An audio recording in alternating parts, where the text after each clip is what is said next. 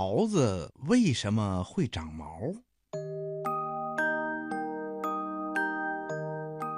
嗯，你一定吃过桃子吧？桃子啊，被人们称为天下第一果，这是因为它的形状美丽、营养丰富、滋味甜美，所以啊，在神话故事里，常常把桃子叫做仙桃。桃树的故乡啊，在咱们中国。从开始栽种最早的野生毛桃算起，到现在已经有三千多年的历史了。现在的桃树啊，可以分为两大类型：一种是能够结出鲜嫩可口的大桃子的桃树，而另一类呢，是能够结出让人观赏的美丽的桃花。这一类的桃树啊，桃花都显得特别的大。特别的鲜艳可爱。每年的阳春三月是桃花盛开的季节，在这个季节里呀，人们就可以看到满树桃花的明媚景象了。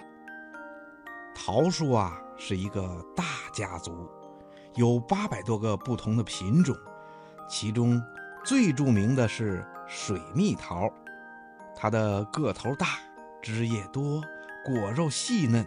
吃起来呀，跟蜜糖一样甜。当水蜜桃完全成熟的时候，很容易剥掉它的皮儿，吃到里面鲜美的果肉。另外，还有一种叫蟠桃的桃子，它的样子很特别，中间是凹陷下去的，四周是肥厚的桃肉，就像一个圆圆的肉饼一样，非常有趣。那么，桃子为什么会长毛呢？哈哈，告诉你吧，这是桃树用来保护自己的武器。这些桃子上的毛毛啊，对桃子起着保护的作用。这是为了防止桃子在没有成熟之前被虫子咬破。有了这些桃毛啊，小虫子就咬不到桃子的表面了。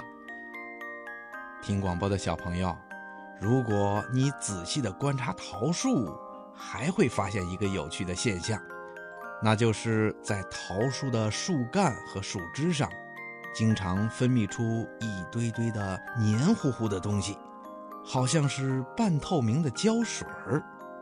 植物学家给它们起了一个名字，叫桃胶。这也是桃树保护自己的特殊武器。